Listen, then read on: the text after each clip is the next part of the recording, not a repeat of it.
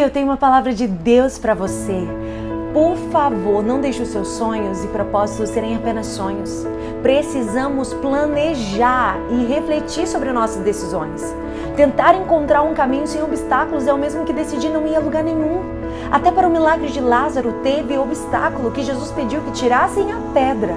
O problema é quando o obstáculo é a gente mesmo e as nossas desculpas que só servem para nos mantermos nesse lugar confortável que não exige de você nenhum posicionamento. A gente está esperando que Deus faça, mas Deus está esperando você se mover primeiro. Está escrito em João 11:39. Disse Jesus: "Tirai a pedra". Quem fez isso não foi o anjo, nem o querubim, nem mesmo Jesus, porque o natural é você quem faz, o sobrenatural é Deus quem realiza. Nisso pensai